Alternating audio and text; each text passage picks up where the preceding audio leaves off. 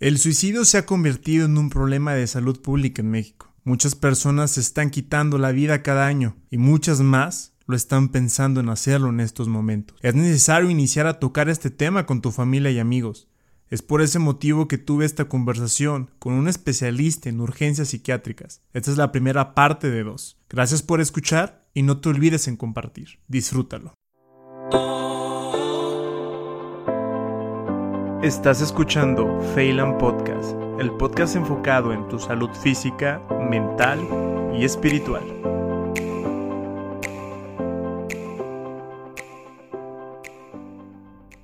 Hola, ¿qué tal? ¿Cómo están? Muchas gracias por escuchar un nuevo episodio aquí en Phelan Podcast. En esta ocasión tengo a una persona, a un, un gran ser humano que de hecho me ha acompañado en este transcurso de mi podcast ya algunas personas ya lo conocen, algunas personas ya lo siguen y me da mucho gusto. Tengo el gusto de estar con el doctor Rodrigo Herbert, psiquiatra. ¿Cómo está, Doc? Muy bien, Mau, ¿cómo estás? Muchas gracias por la invitación nuevamente. No, ya es, su, ya es su casa, ya es parte de este proyecto. Muchas personas me han escrito, les ha gustado mucho el contenido que está subiendo en Instagram, los podcasts y pues por eso estoy repitiendo con usted. Ya es la tercera vez, tenemos dos podcasts atrás. Para las personas que no sepan, los invito. Creo que es el capítulo 11 y el 13, 14 por ahí, que hablamos sobre depresión. Y por la cuestión de la contingencia, dejamos un poquito a un lado esto de las grabaciones, pero creo que es necesario retomar algunos temas de suma importancia, Doc. En esta ocasión, pues vamos a platicar de un, un problema un fenómeno o incluso un problema de salud pública ya que hay en el mundo, y no solamente en el mundo, sino en México. El suicidio. Comentar un poquito, ¿no? ¿Qué es el suicidio y por qué? 80 mil personas al año se están suicidando en todo el mundo. Una persona cada 40 segundos se está quitando la vida y por una persona que se quita la vida, 20 personas lo están haciendo. Y México, México nos, somos de los países que siempre le gusta estar en los primeros lugares de las cosas negativas, pues resulta que los jóvenes de 19 a 29 años de edad se están quitando la vida y es la segunda causa de muerte en estos jóvenes, Doc. Está enfocado en urgencias psiquiátricas y al parecer el suicidio es una urgencia hoy en día. es, el, epítome de las urgencias. O sea, en psiquiatría no hay una cuestión más urgente que el suicidio. Primero, ¿qué es el suicidio? Fíjate, el, suicidio ha sido definido a lo largo de la historia en muchas, eh, de formas diferentes, obviamente llegando a una misma idea, ¿no? La primera vez que se, que se utilizó la palabra suicidio fue allá en 1642 en un libro de Sir Thomas Brown, donde hablaba eh, con las raíces eh, etimológicas diciendo sui significa sí mismo y cedere, que significa matar. Entonces, esa fue la primera vez que se utilizó esa palabra, ¿no? Ya para, para el 1890 y tantos, eh, Emil, eh, Durkheim, que es uno de los eh, sociólogos más relacionados a un inicio a identificar esta causa social, porque este es un, como tú lo dijiste, es un problema de salud pública, pero es un problema en realidad de la sociedad, ¿no? Es un problema social en general. Ya lo definió como toda causa de muerte que resulta de una, directa o indirectamente de un acto ya sea positivo o negativo por la víctima misma que según ella había programado que lo llevara a la muerte, ¿no? Me refiero aquí, o bueno, se refiere aquí Durkheim eh, en relación a lo positivo o a lo negativo, que no únicamente haciendo cosas propositivas eh, para quitarse la vida es suicidarse, sino también dejando de hacer cosas puede uno estar cometiendo actos suicidas, ¿no? Por ejemplo, pacientes con alguna enfermedad crónica que necesiten toma de medicamentos, dejar de tomar esos medicamentos se puede considerar como un acto suicida. O, por ejemplo, eh, gente, que ya no quiere comer o que no quiere atenderse a alguna condición médica en general, eh, esto pudiera considerarse también como un acto eh, de suicidio.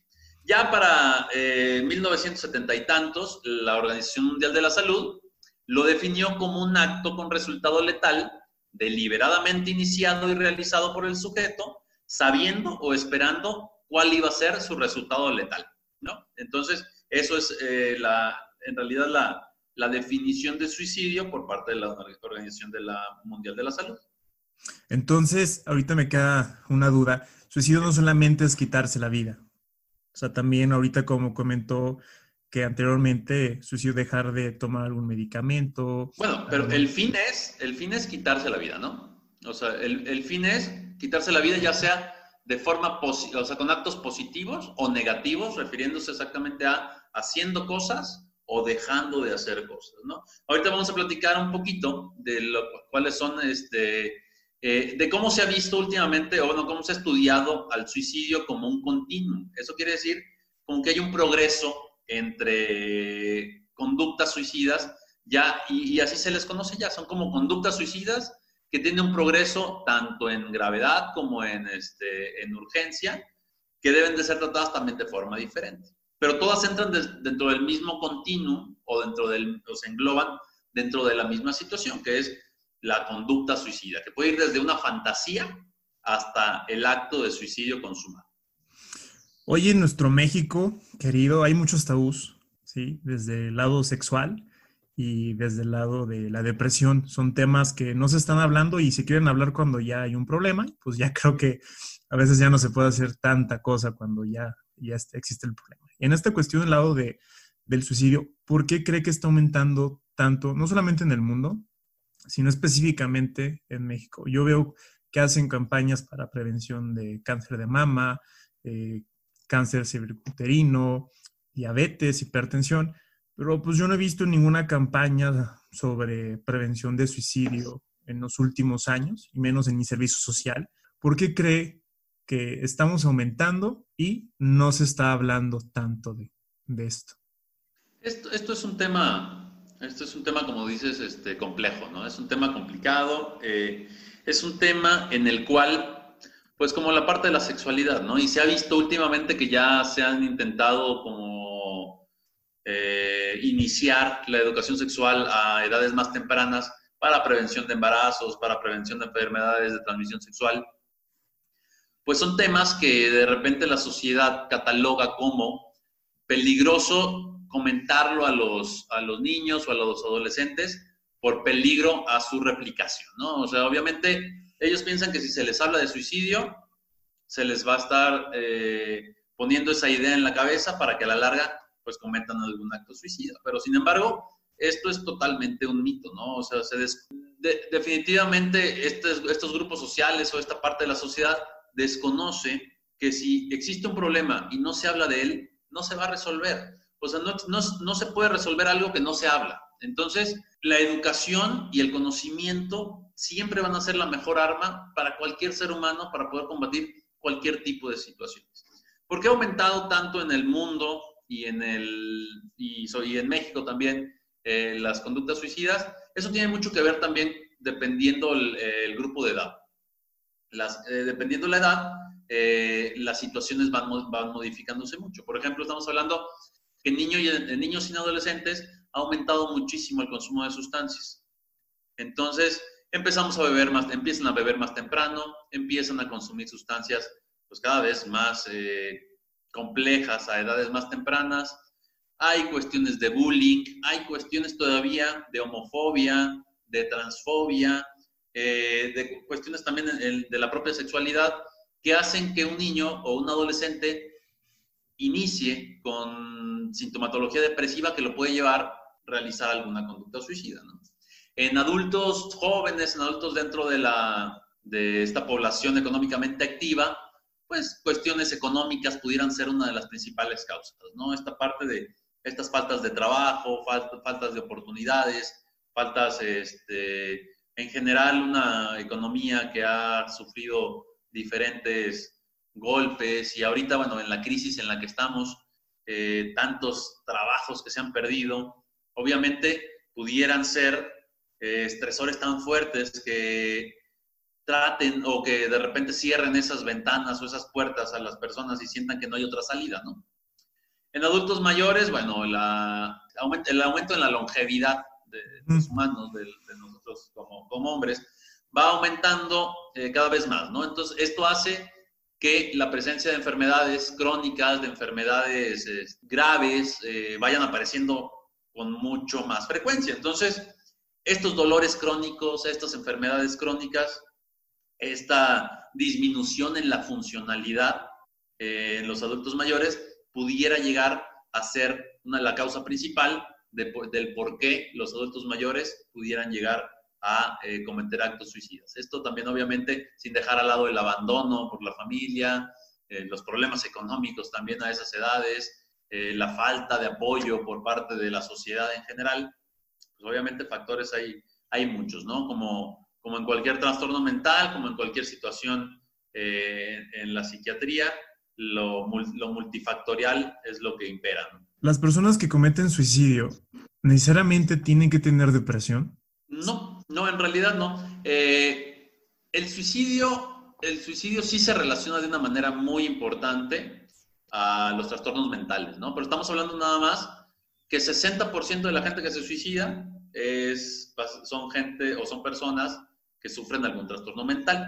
De ese 60%, 90% está relacionado con trastornos del estado de ánimo, como bipolaridad o depresión. Entonces, pues sí se reduce mucho el número, de, el número de personas que se están suicidando por depresión, aunque sí es la causa más importante si lo ponemos, si, si lo ponemos en comparativa con todas las demás, ¿no? Pero no, no únicamente los deprimidos se, se, se suicidan.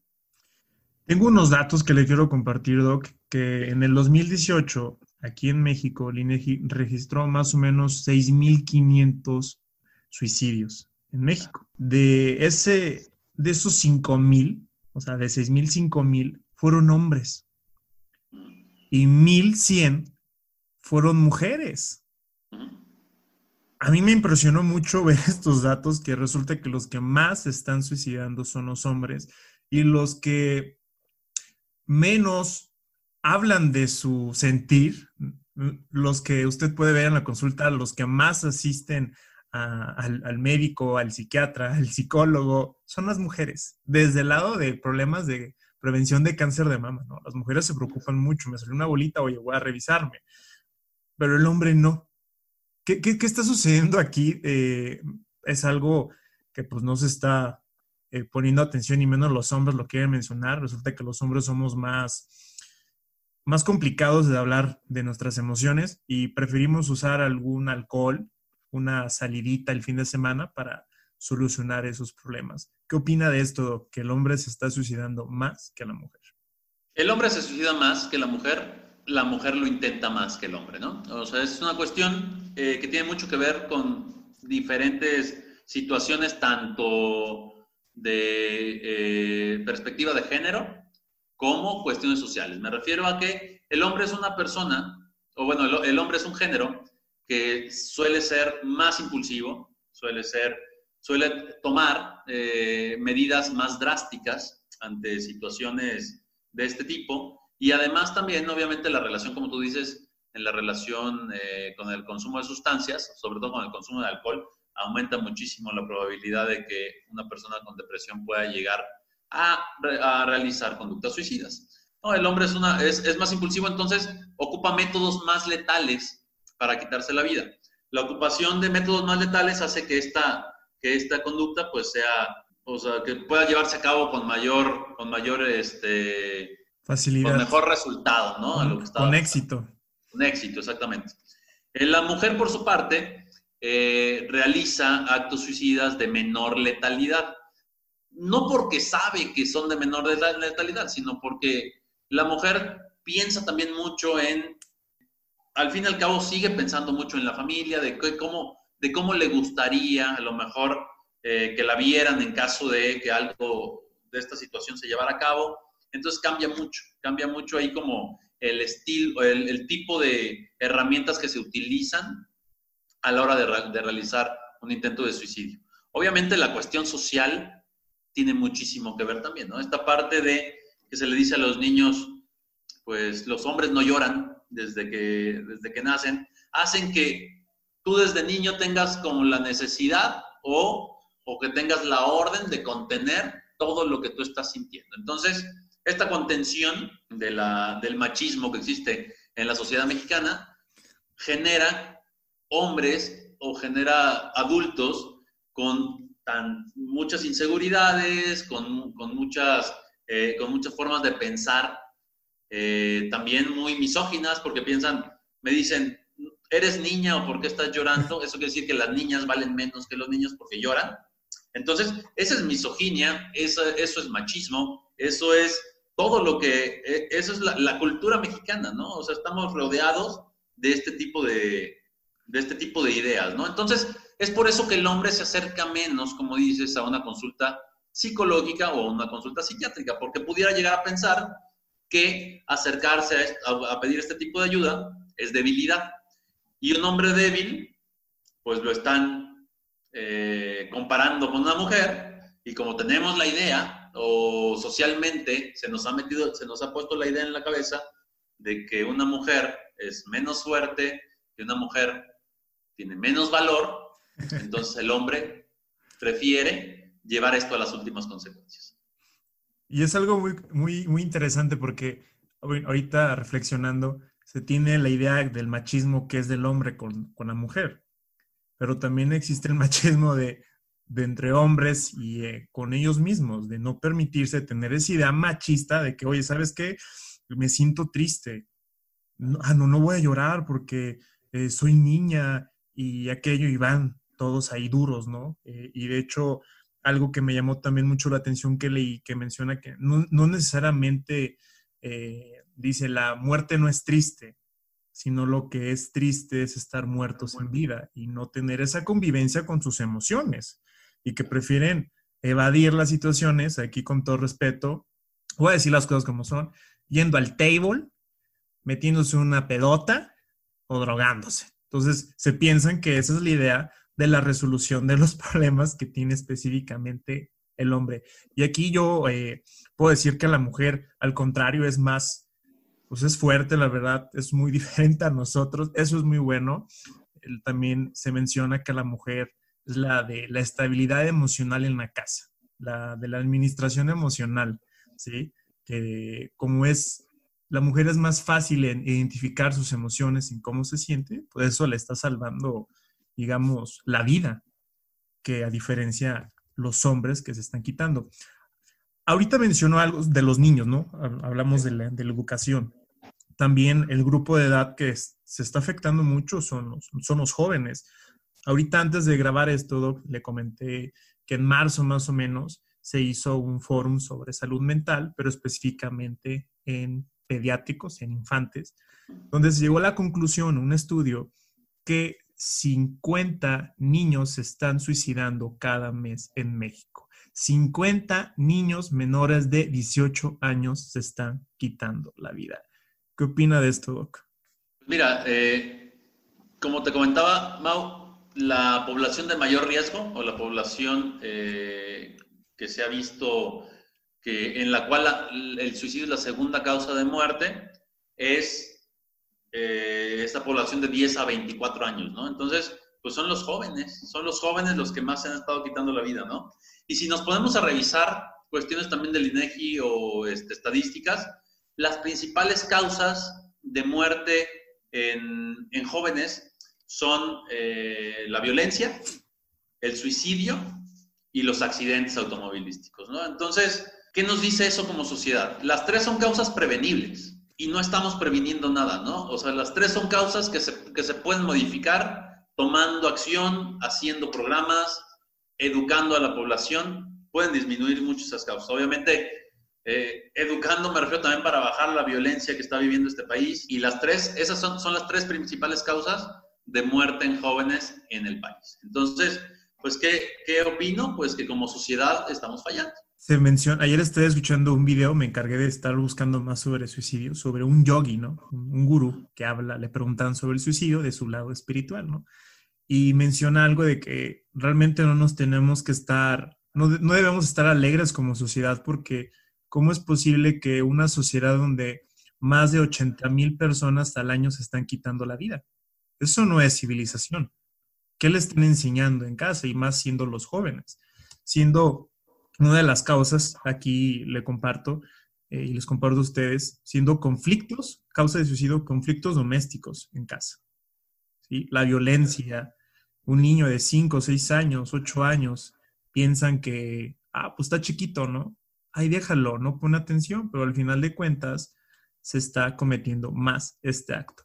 Relacionando igual de los, de los niños, también hubo algunas cosas que he tenido la oportunidad de leer, que se menciona que toda esta cuestión de la tecnología, bueno, ya grabamos algo de los influencers, ese fue el primer episodio, pero esta cuestión de la tecnología ha aumentado también el índice de suicidio, los videojuegos, la falta de atención de, de los padres que prefieren que lo eduque en la tablet, el iPad, los videojuegos.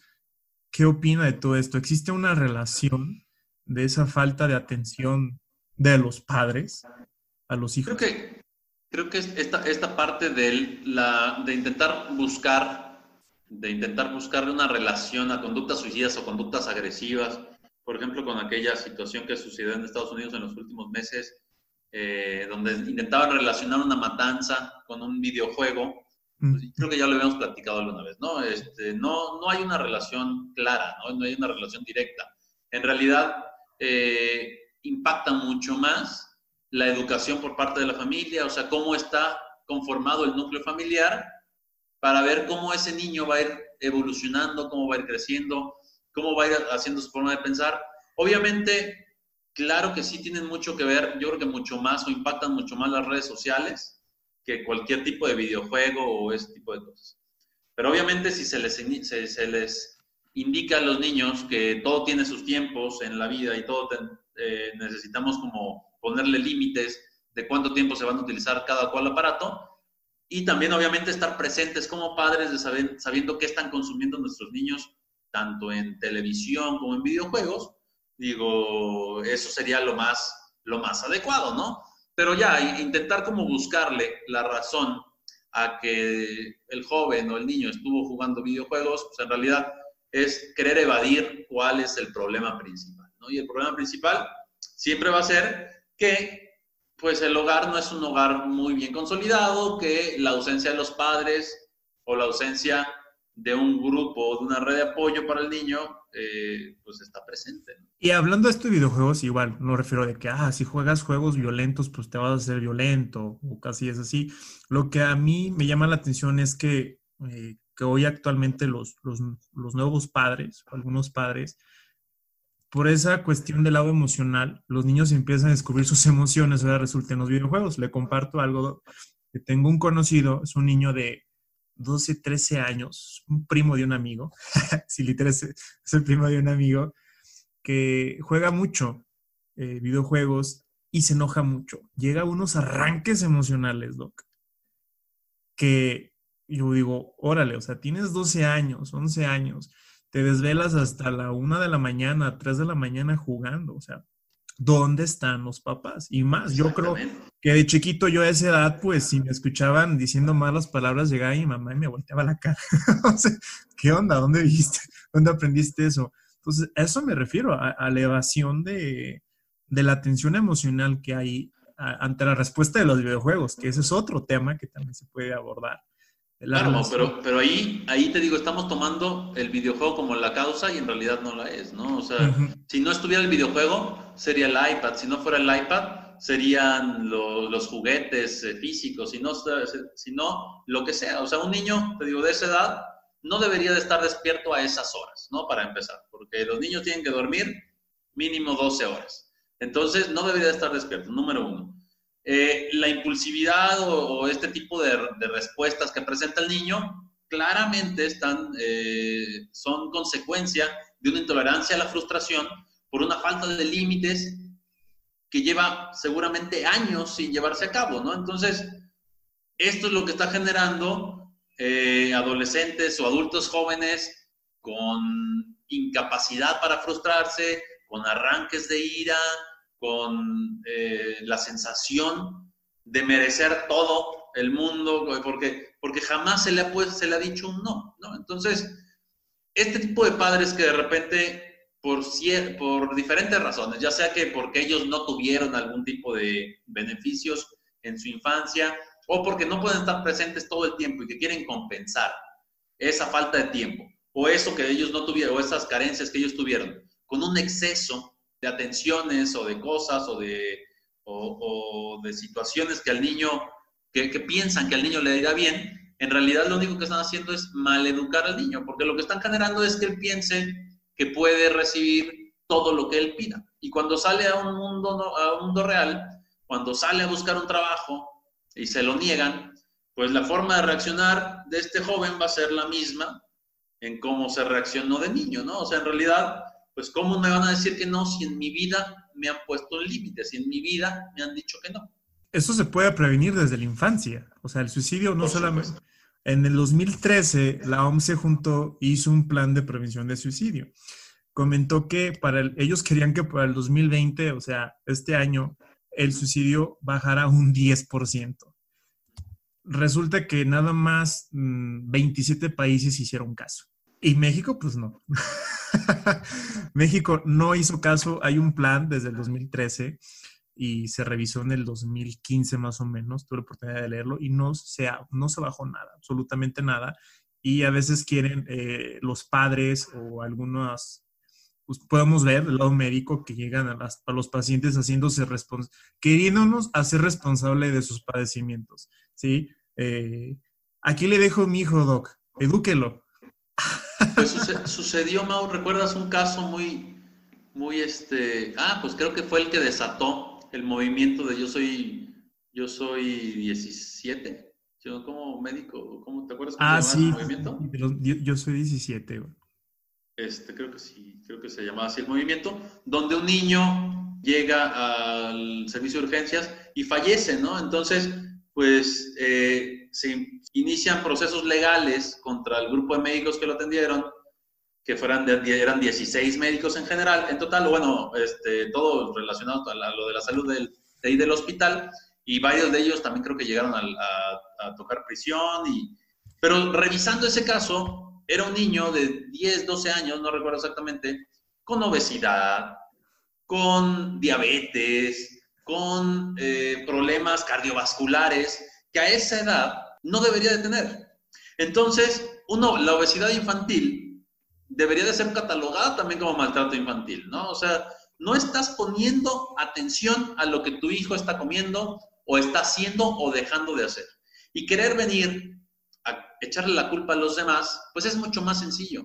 La culpa, fíjate que es una cuestión que en México creo que creo que está presente en todos lados, ¿no? Obviamente, eh, desde esta parte de la cuestión de la religión, que, que la religión con culpa es como como ha logrado este, controlar las masas, también este, ha generado que muchas personas o mucha, o, mucha gente en general no sepa cargar las culpas o no sepa tolerar las culpas.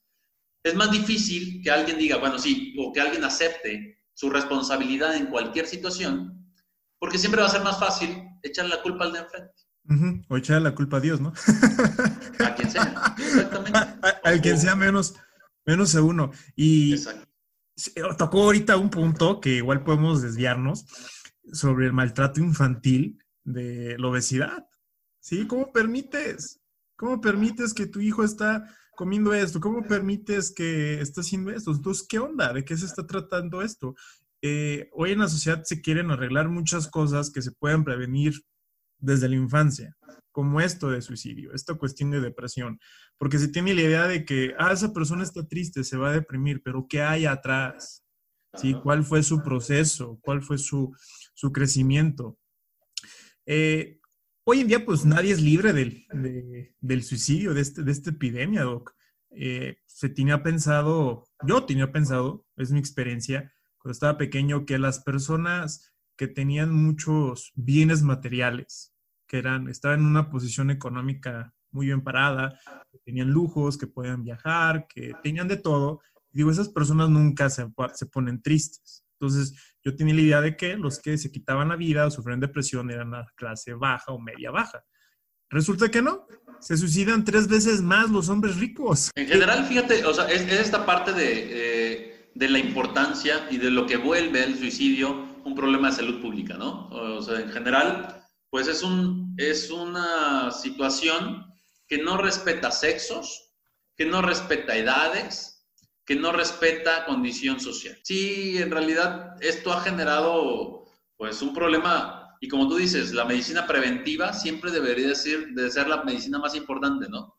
La medicina que previene este tipo de, eventos, la medicina que previene las enfermedades crónico-degenerativas, las, la enfermedades, la medicina preventiva, que creo que es la que, por más que se intenta, es la que menos se lleva a cabo adecuadamente aquí en el país.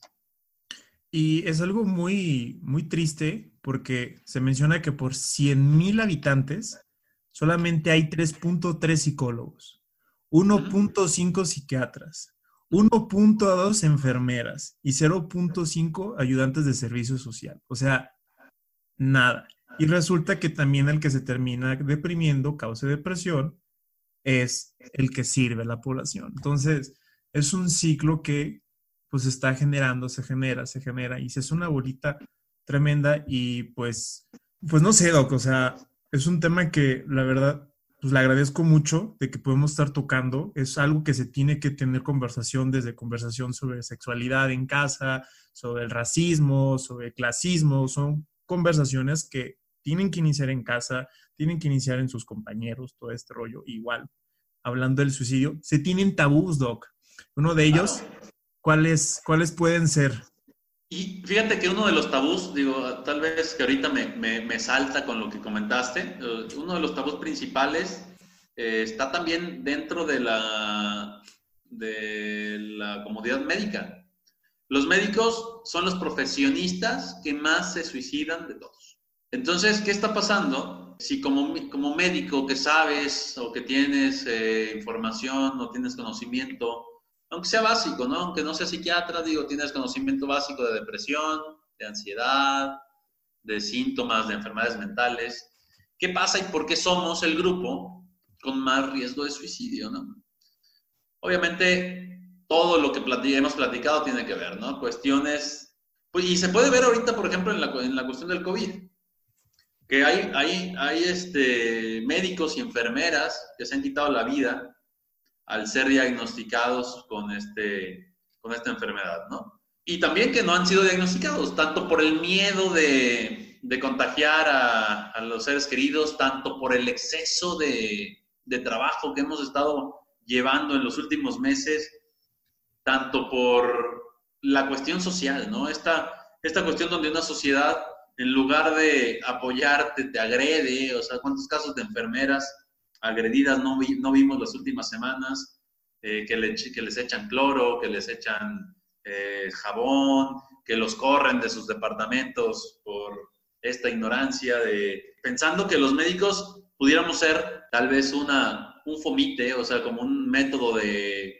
de contagio más importante, pues no hay que dejar de lado también que, o, o que el personal de la salud sabe, sabe que estamos expuestos, o sabemos que estamos expuestos a estas situaciones y los cuidados que tenemos obviamente están aumentados, o sea, nos cuidamos mucho más que la población en general. ¿Por qué? Porque lo sabemos.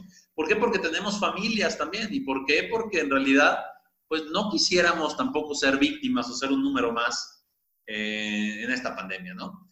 Entonces, te digo, uno de los tabús más importantes es probablemente esta parte donde bueno, cambiando ligeramente el tema, cambiando donde dice, pues dice la gente, aquella persona que dice mucho que se va a suicidar, no se suicida. Y eso está mal, eso es, eso es falso. Regularmente, o la mayor parte de las veces, la persona con ideación suicida, que ahorita a lo mejor sería bueno antes de continuar con los, con los tabús, regresar un poquito a esto del continuum que te había comentado, pero bueno, las personas con ideación suicida siempre han, eh, han estado o o durante un tiempo empezaron a dar eh, muestras o pruebas de pues que estaban necesitando ayuda, porque en realidad este pensamiento que es otro tabú del que el suicida está dispuesto a morir sí o sí, también es falso. O sea, el suicida lo que quiere es que le ayuden a encontrar una salida, que le ayuden a encontrar una puerta o una ventana porque él ya no las puede encontrar, porque su depresión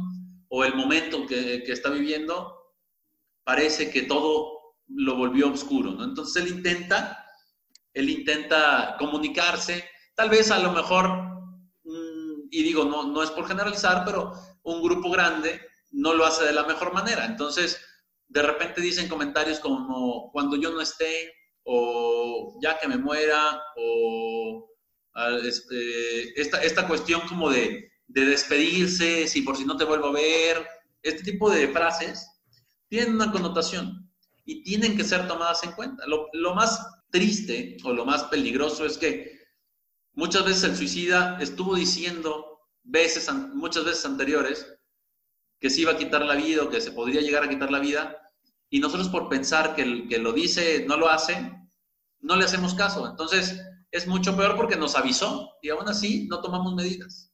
Sí, aquí le comparto. A mí me gustan mucho, como ya saben, los porcentajes, ¿no? las estadísticas. Aquí tengo que el 70% de las personas que se suicidan lo mencionan. Claro, lo dicen a un profesional de la salud, lo dicen a su familia o lo dicen con, con amigos. Específicamente lo pueden decir de que me quiero suicidar, me quiero quitar la vida o empiezan a decir algunos comentarios como, oye, ¿qué haría si yo no estuviera aquí? Oye, te regalo esto. Y empiezan a arreglar problemas, empiezan a cosas, despedirse de personas. a regalar sus cosas. A regalar sus cosas, ¿sí? Y lo más doloroso que me causa esto, creo que es otro problema también que hay. ¿Qué carajo pasa con las personas que conviven con estas personas que se quieren quitar la vida? O sea, si el 70% lo está diciendo, ¿dónde está esa comunicación? ¿Dónde está esa, mejor comunicación, no? Esa arte de escuchar de poner atención, oye, te está diciendo, me siento triste. Chinga, Esa empatía, ¿no? Ah, es esa empatía que la verdad me enoja, me enoja eso, porque son cosas que se pueden prevenir.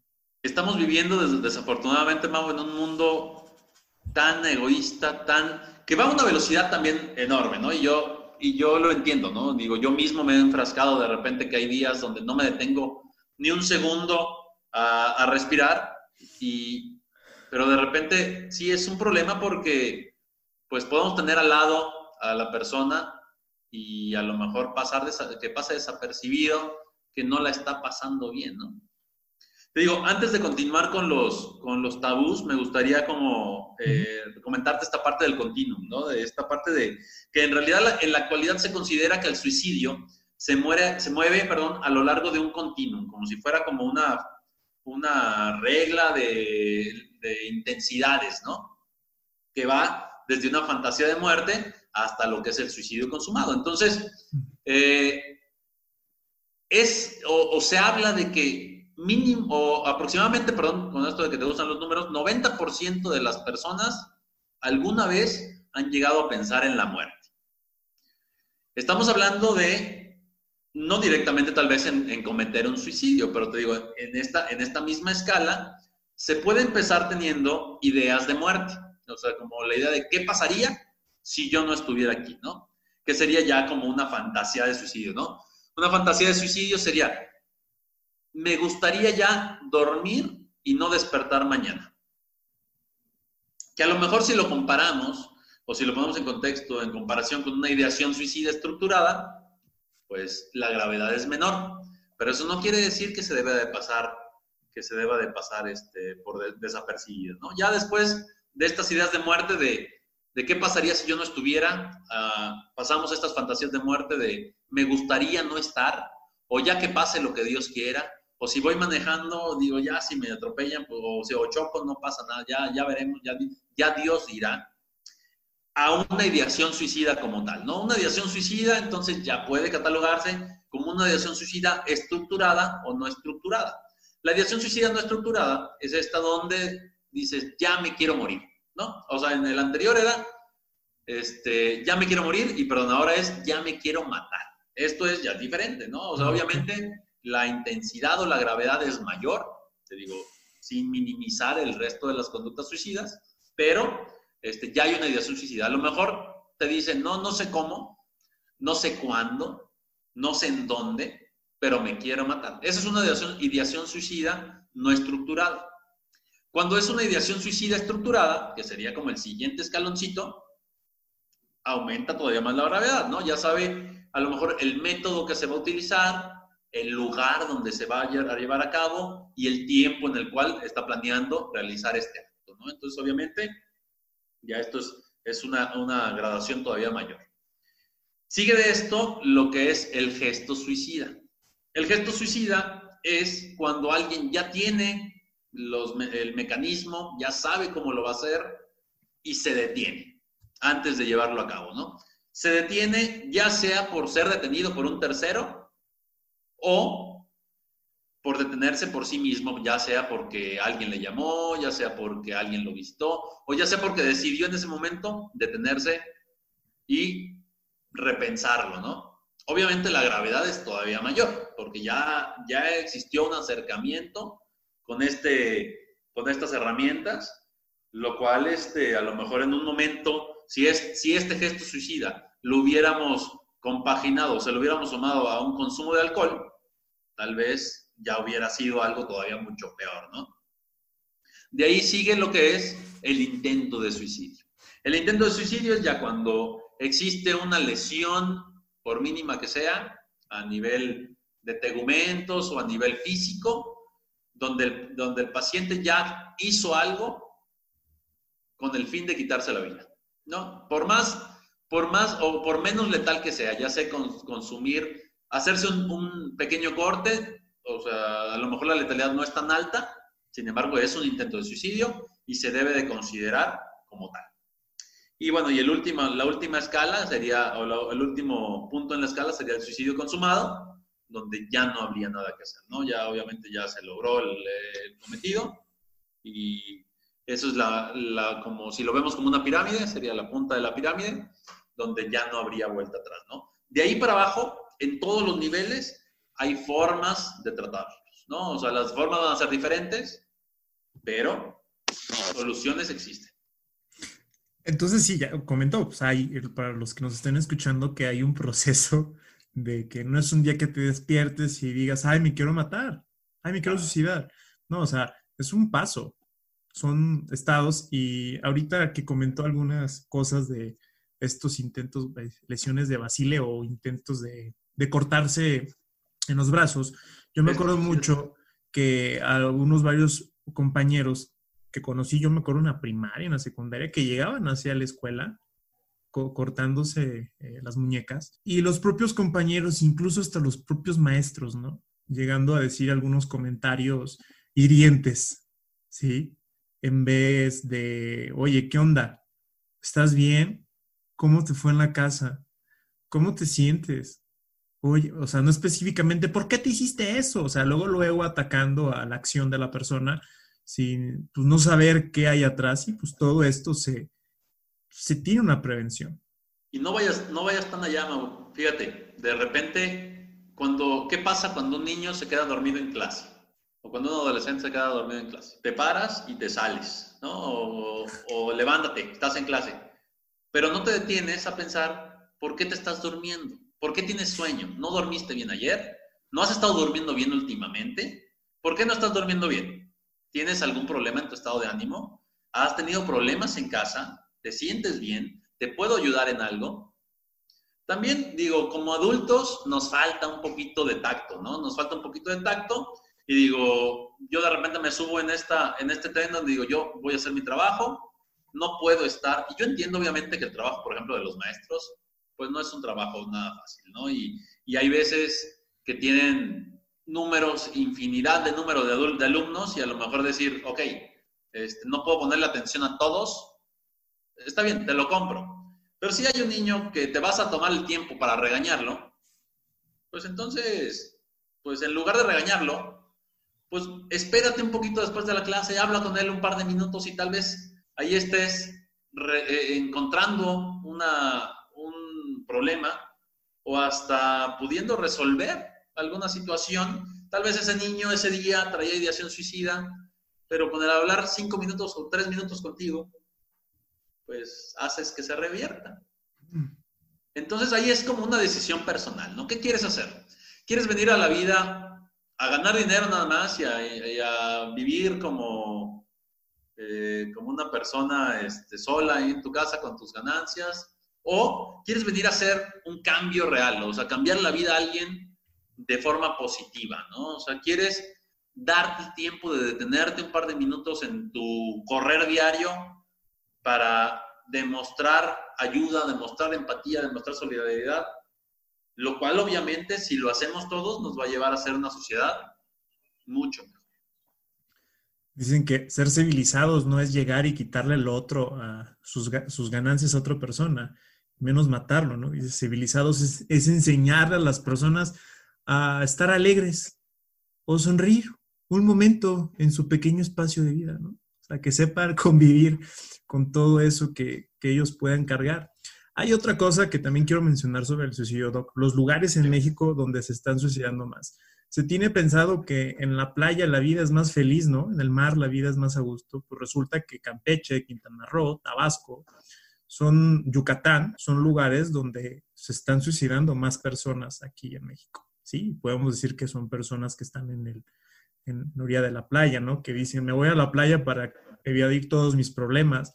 No sé si sea esto, relacionado, no sé, es algo que estoy indagando, de por qué en la cuestión de las costas es donde se está aumentando más, es, donde más se está cometiendo este acto. Fíjate creo, bueno, no, no sé, e, en esta, este, esta información que me dices, eh, en realidad eh, no sé si estoy de acuerdo, ¿no? A lo mejor habría como que revisar un poquito más, porque eh, desde el 2008 eh, y hasta la fecha, eh, el INEGI eh, nos ha dicho que los lugares con mayor prevalencia de suicidio es obviamente el Distrito Federal, pero eso tiene que ver obviamente con el número de gente que hay. Jalisco, Estado de México, son como los lugares de mayor, de, obviamente lugares con mucha población con este, muchísima gente. Digo, no, no, no tengo la especificación si los de Jalisco estaban como más con tendencia a lugares cálidos de la playa, porque te digo, eh, nuevamente, este, se relaciona mucho depresión con lugares fríos.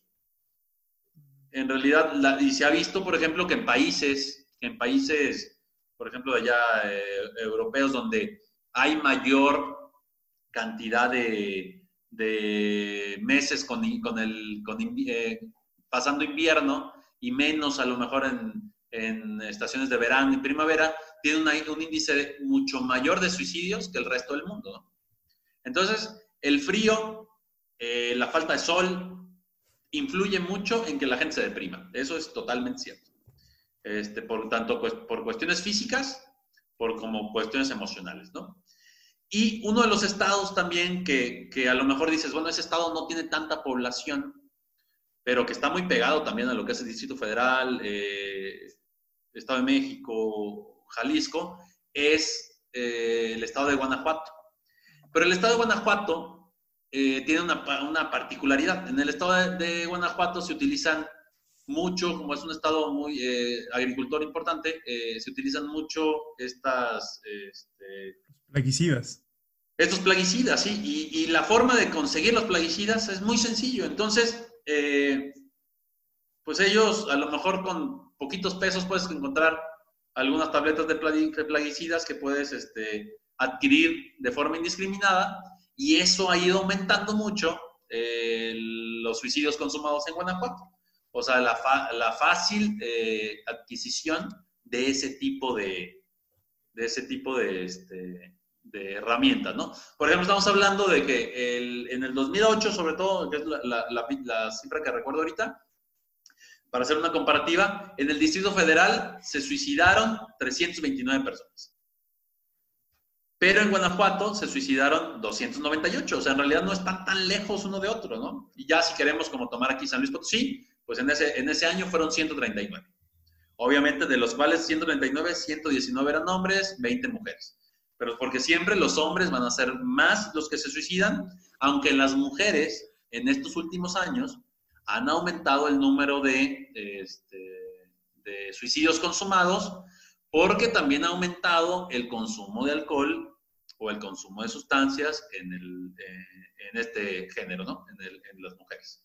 Entonces, la relación consumo de sustancias, suicidio, aumenta mucho o de forma exponencial lo que es el, suicidio consumado. Es mucho más sencillo o mucho más fácil que una persona sin consumo de sustancias tenga menos eh, posibilidad de suicidarse o que el intento de suicida sea menos letal a una persona con consumo de sustancias, con consumo de alcohol. Casi siempre se va a relacionar con un intento de suicidio más letal. O sea, que, la, posibilidad de que llegue a su fin es mucho mayor.